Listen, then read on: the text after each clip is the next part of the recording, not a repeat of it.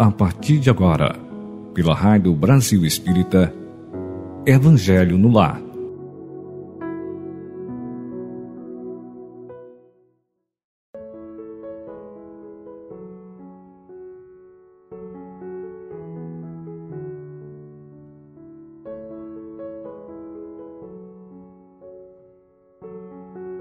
Bom dia. Eu tenho a felicidade de estar falando com você, caro ouvinte, cara ouvinte. Estou Leda Ribeiro, residindo em Volta Redonda, Estado do Rio. Amigos e amigas da Rádio Brasil Espírita, sejamos todos acolhidos na paz, na alegria e no amor, com gratidão para mais um Evangelho no Lar, segundo o Espiritismo, codificado por Allan Kardec.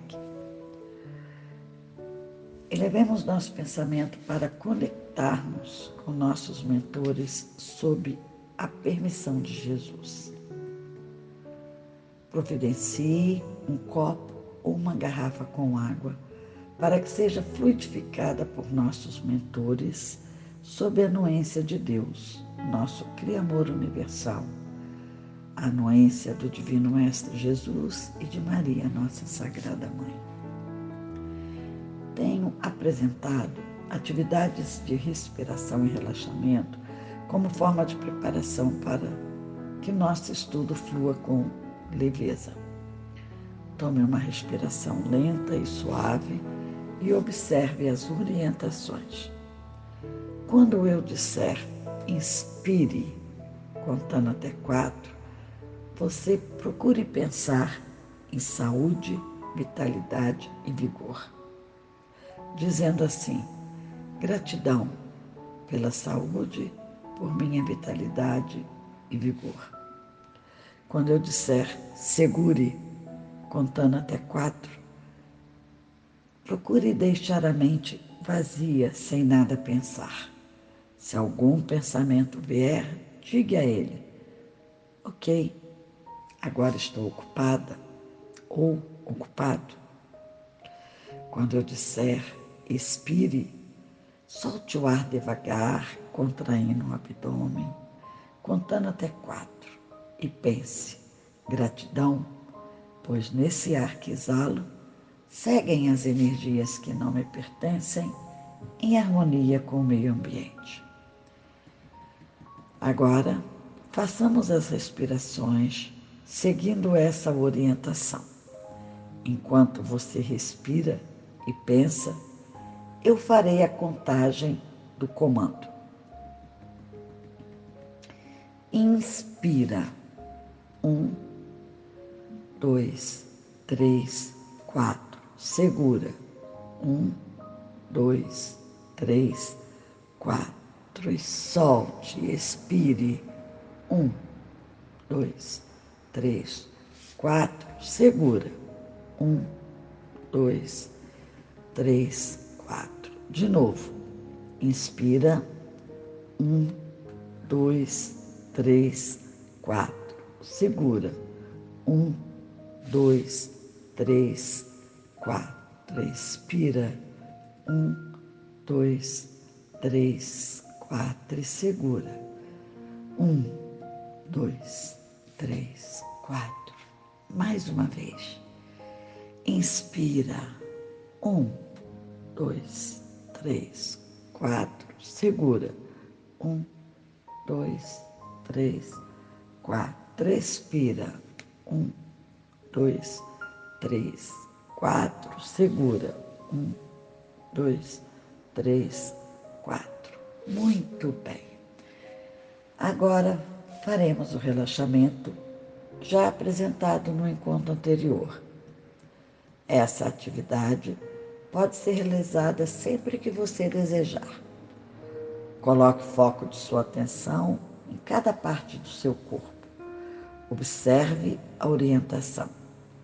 Procure ver em sua tela mental cada parte de seu corpo ao ser mencionada por mim. Envolva aquela região na cor sugerida, sempre tendo em mente que estamos nos harmonizando para receber os benefícios da espiritualidade superior e para captarmos com mais clareza as intuições emanadas por nossos mentores ou anjos sob o comando do nosso Mestre Jesus. Foco na atenção em seus dedos dos pés. Procure vê-los com todas as características: unhas, tendões, músculos. Siga observando agora as panturrilhas, que também ficam relaxadas. Observe os joelhos, observe a rótula, os tendões, a cartilagem. Agora passe sua observação para as coxas, que veja toda essa estrutura, a musculatura, nervos, veias e cartilagens.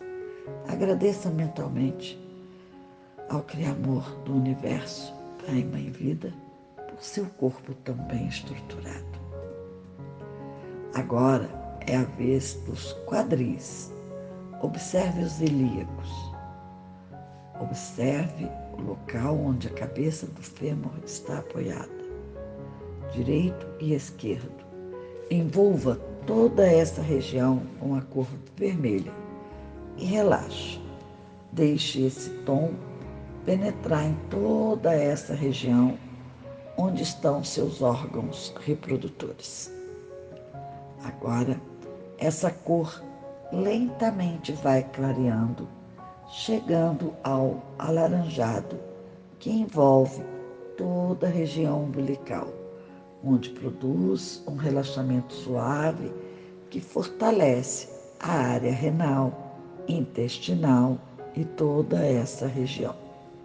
Esse tom alaranjado lentamente se dissolve nessa região, promovendo bem-estar e relaxamento. E agora, no tom amarelado, você vai envolver toda a sua região digestiva, que fica bem relaxada, juntamente com as costelas e demais órgãos dessa região. Seguimos agora visualizando nosso coração. Vamos envolvê-lo no tom verde, assim como toda a região torácica, que fica suavemente relaxada. No lugar desse verde, surge agora a cor azul bem claro. Envolve toda a região da garganta, laringe, faringe, cordas vocais, que também ficam relaxadas. O tom azul claro lentamente escurece, chegando ao azul índigo, que envolve toda a nossa face, relaxando o queixo, o frontal e o temporal. Agora é a vez da caixa craniana e do couro cabeludo, que também relaxa. Nesse momento, o tom azul índigo se transforma no lilás até chegar ao tom arroxeado, envolvendo todo o topo de nossa cabeça promovendo relaxamento. Essa percepção de relaxamento atinge a cervical, passando pela torácica, chegando à lombar e logo a seguir vai até o cóccix. E assim todo o nosso corpo está relaxado, porém alerta, com a mente aberta para absorvermos as informações do estudo de hoje. A leitura da mensagem inicial é a respeito do número 148 membros divinos que encontra-se no livro Vinha de Luz de psicografia de Francisco Cândido Xavier pelo Espírito de Emmanuel. Ora, vós sois corpo do Cristo e seus membros, em particular. Paulo, 1 Coríntios, versículo 12, digo, capítulo 12, versículo 27. Não é admissível que alguém entregue o espírito à direção do Cristo e a veste corporal aos adversários da luz divina.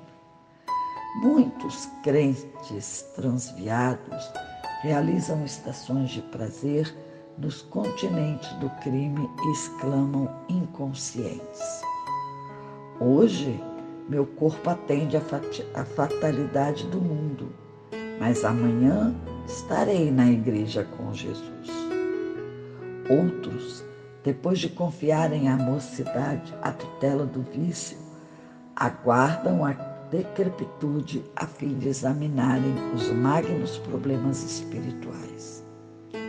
Existem igualmente os que flagelam a carne através de mortificações descabidas, supondo cooperar no aprimoramento da alma, empregando para isso tão somente alguns fenômenos de epiderme.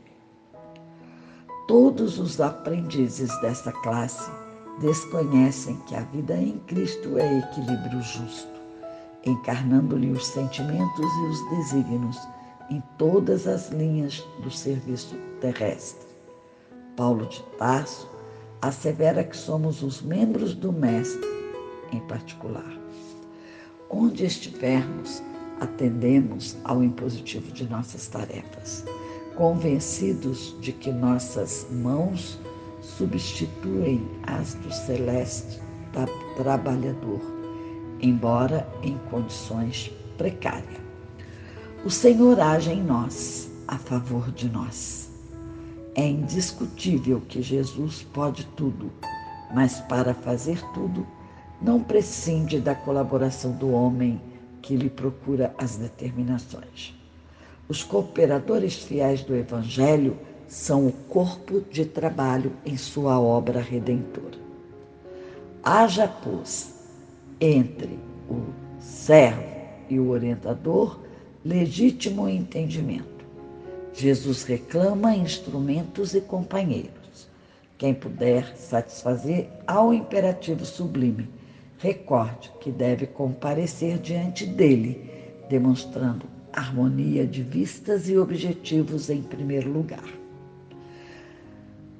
Faremos um breve comentário para compreender o que Paulo disse aos Coríntios.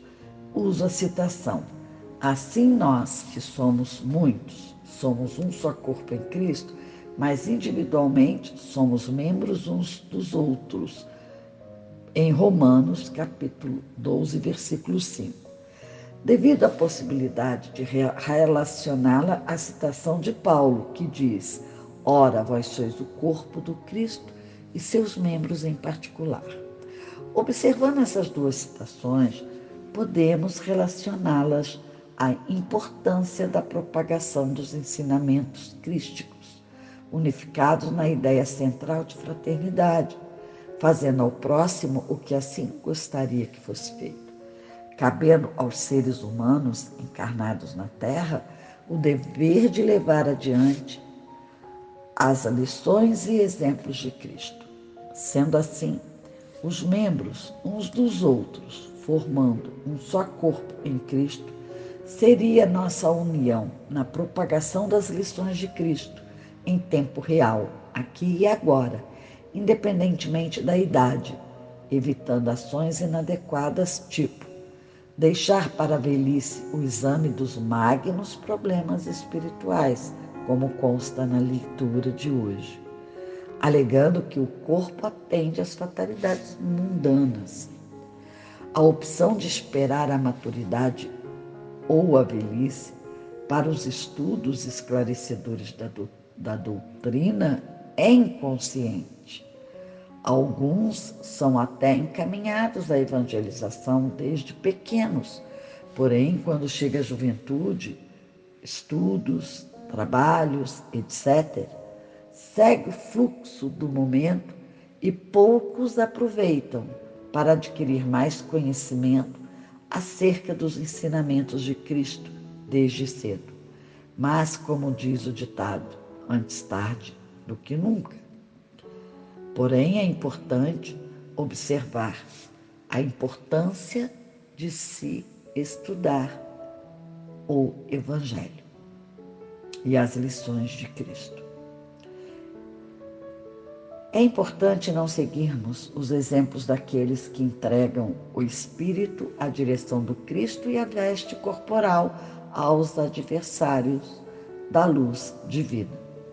Muitos até buscam autopunição, supondo assim aprimorar a alma, porém com isso apenas conseguem dores desnecessárias, pois a vida em Cristo é equilíbrio justo, visto que ele veio para nos dar exemplos de elevação. Portanto, devemos sair da teoria e praticar, agir e procurar compreender, estudando seus ensinamentos, pois o Senhor age em nós a favor de nós. Claro que Jesus pode tudo e não necessita da colaboração do homem. Ele nos oportuniza sermos cooperadores fiéis do Evangelho. Jesus reclama instrumentos e companheiros que possamos ser úteis para um dia comparecer diante dele, demonstrando harmonia de vistas e objetivos em primeiro lugar. Caros ouvintes, é chegado o momento da prece dessa manhã. Levemos nossos pensamentos e busquemos na face meiga de Cristo a força e o amparo para sermos cooperadores, levando diante dele e adiante o nosso estudo do Evangelho. Gratidão, mestre amigo, por essa oportunidade nesse planeta Terra onde estamos a evoluir cada dia um pouquinho, perseverando em suas lições. Que tenhamos equilíbrio para ouvir, absorver e compreender as palavras do Senhor. Gratidão também pela frutificação de nossa água, que ao ser ingerida proporcionará equilíbrio físico, mental e espiritual, atuando na necessidade de cada momento. Que assim seja. O evangelho de hoje é sobre o capítulo 4, que diz: Ninguém poderá ver o reino de Deus se não nascer de novo. No item 1, nós temos Jesus, tendo vindo às cercanias de Cesareia de Felipe, interrogou assim seus discípulos: Que dizem os homens em relação ao filho do homem. Que dizem que eu sou? Eles lhes responderam: Dizem uns que és João Batista, outros que és Elias, outros ainda que Jeremias ou algum dos profetas. Perguntou-lhe Jesus: E vós, quem dizes que eu sou? Simão Pedro, tomando a palavra, respondeu: Tu és o Cristo, o Filho de Deus vivo. Replicou-lhe Jesus: Bem-aventurados és, Simão, filho de Jonas, porque não foram a carne nem o sangue que isso te revelaram, mas meu Pai que está nos céus.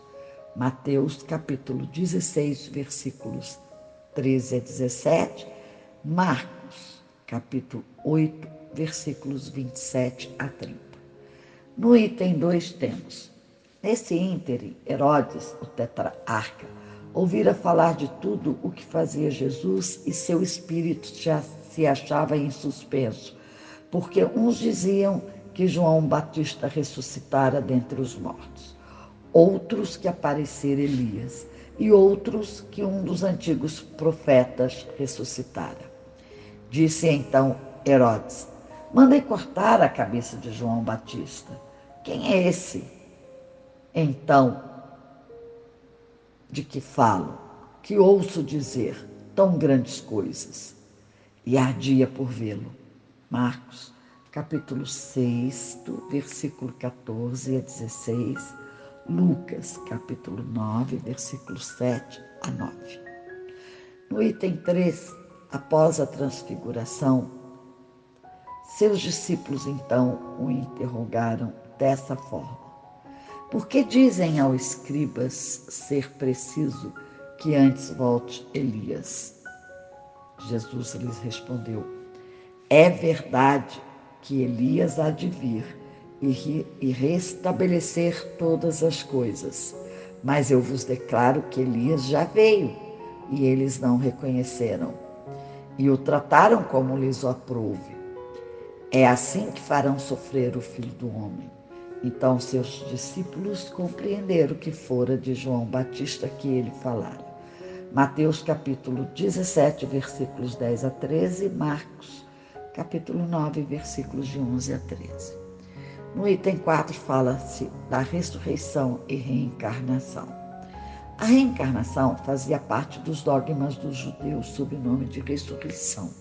Só os saduceus, cuja crença era a de que tudo acaba com a morte, não acreditavam nisso. As ideias dos judeus sobre esse ponto, como sobre muitos outros, não eram claramente definidas, porque apenas tinham vagas e incompletas noções acerca da alma e da sua lição de, da sua ligação com o corpo. Criaram eles a ideia de que um homem que vivera podia reviver, sem, sem saberem precisamente de que maneira o fato poderia dar-se. Designavam pelo termo ressurreição o que o Espiritismo mais judiciosamente chama reencarnação. Com efeito, a ressurreição da ideia de voltar à vida o corpo que já está morto, o que a ciência demonstra ser materialmente impossível, sobretudo quando os elementos desse corpo já, já se acham desde muito tempo dispersos e absorvidos. A reencarnação é a volta da alma ou espírito à vida corpórea, mas em outro corpo, especialmente formado para ele e que nada tem de comum com o antigo. A palavra ressurreição podia sim aplicar-se a Lázaro, mas não a Elias, nem aos outros profetas. Se, portanto, segundo a crença deles, João Batista era Elias, o corpo de João não podia ser o de Elias, pois que João fora visto criança e seus pais eram conhecidos. João, pois, podia ser Elias reencarnado, porém não ressuscitado. O item 5 diz: Ora, entre os fariseus havia um homem chamado Nicodemos, senador dos judeus, que veio à noite ter com Jesus e lhe disse: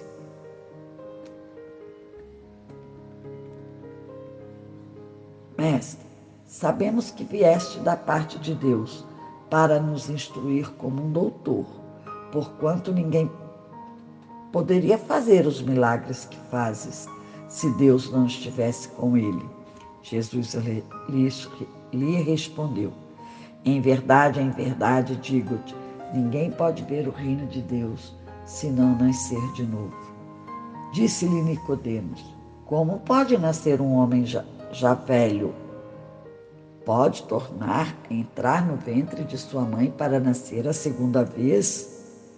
Retorquiu-lhe Jesus: Em verdade, em verdade, digo-te: se um homem não renasce da água e do espírito, não pode entrar no reino de Deus.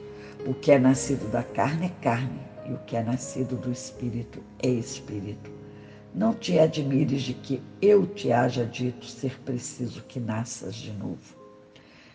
O espírito sopra, quer e ouves a sua voz, mas não sabes de onde vem ele, nem para onde vai. O mesmo se dá com todo homem que é nascido do espírito. Ninguém poderá ver o reino de Deus se não nascer de novo, respondeu-lhe Nicodemos.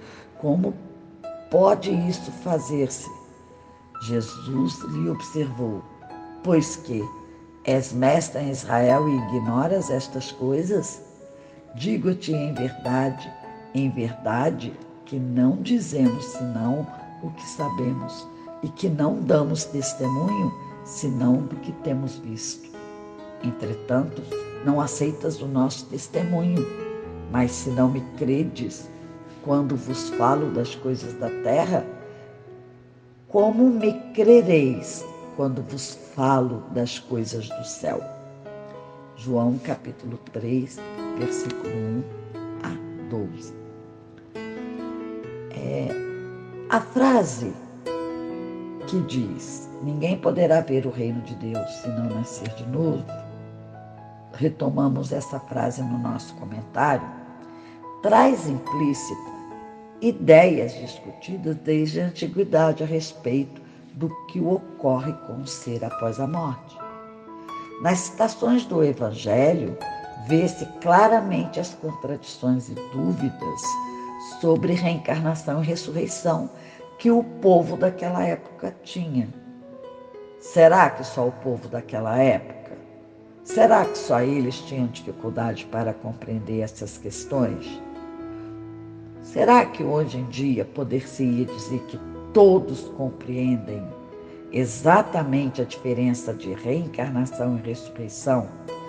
Da impossibilidade da ressurreição face que ressurgir implicaria em ter o mesmo corpo que já pereceu na terra? Será que compreendem a ideia da reencarnação? E nos dias atuais, o que você, caro ouvinte, pensa a respeito? Observe as pessoas ao seu redor.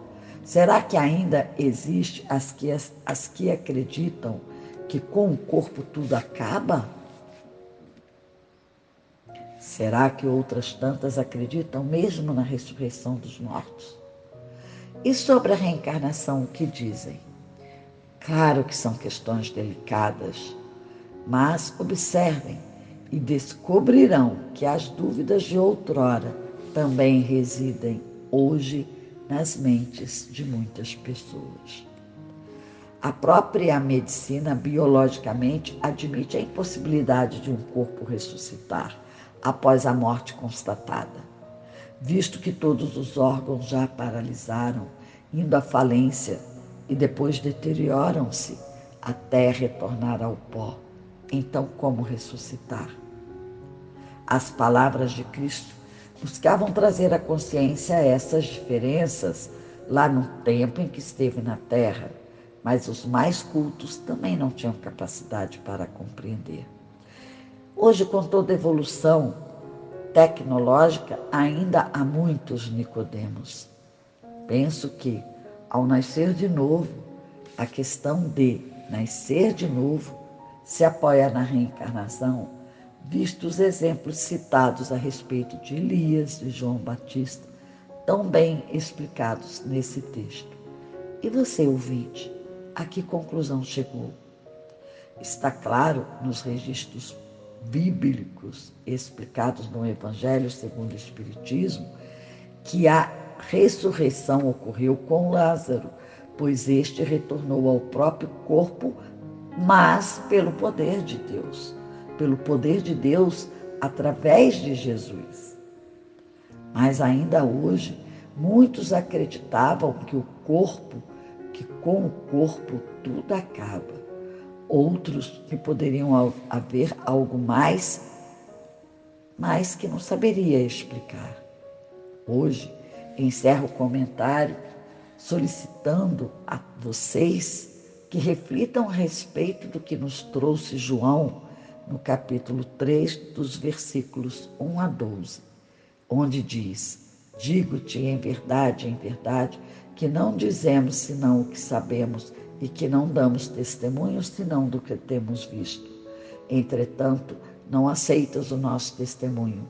Mas, se não me credes quando vos falo das coisas da terra, como me crereis quando vos falo das coisas do céu?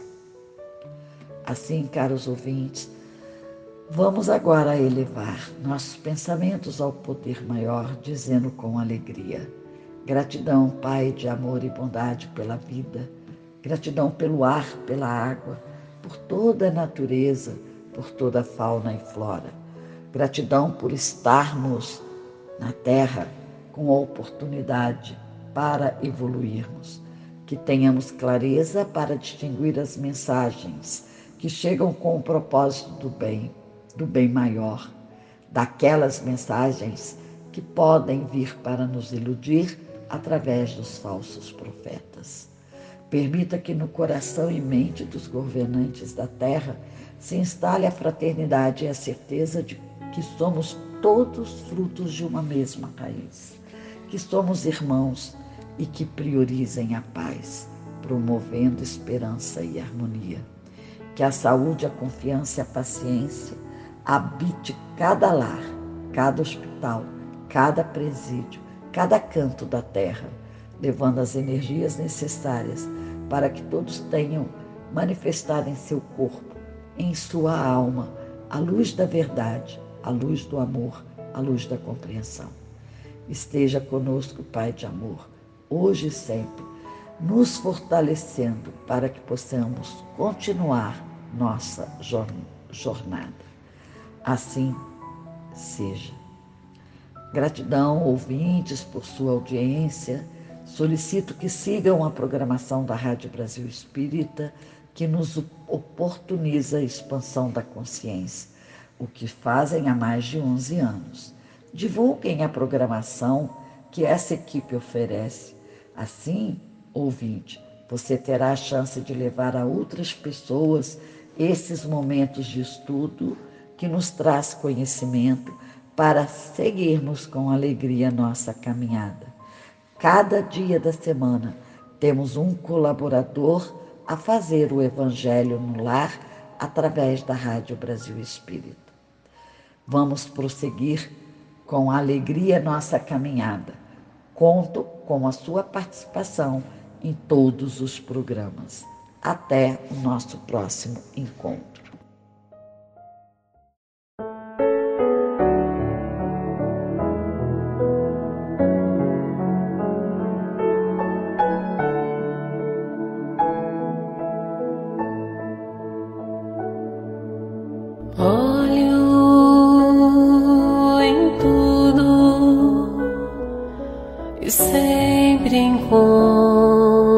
ti estás no céu, na terra. Oh.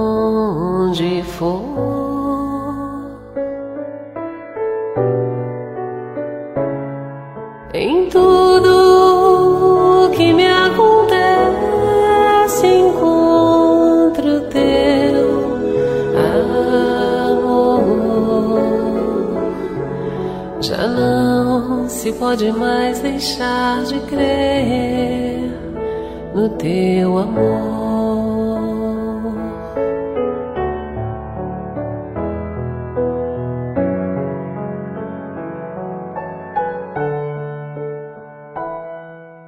Olho em tudo e sempre encontro a ti estás no céu, na terra.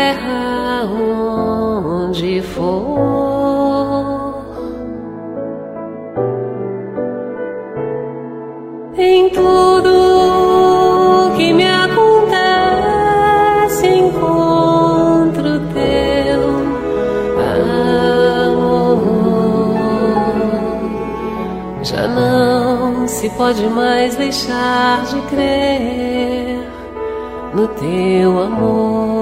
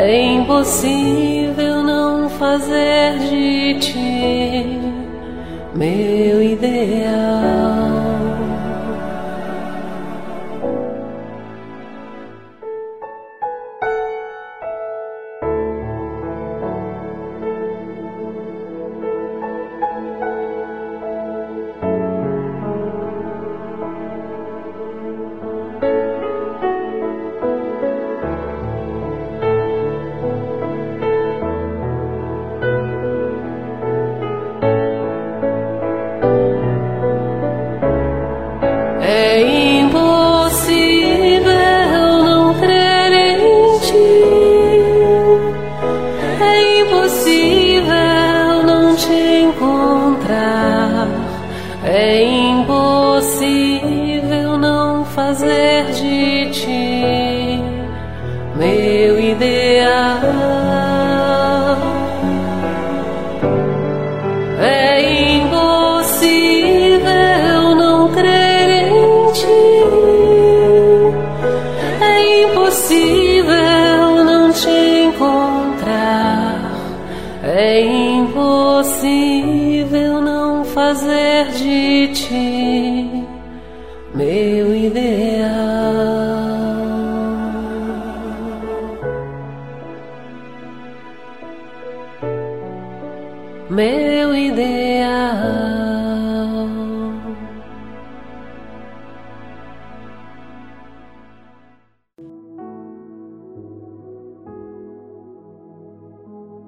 Você escutou pela Rádio Brasil Espírita Evangelho no Lar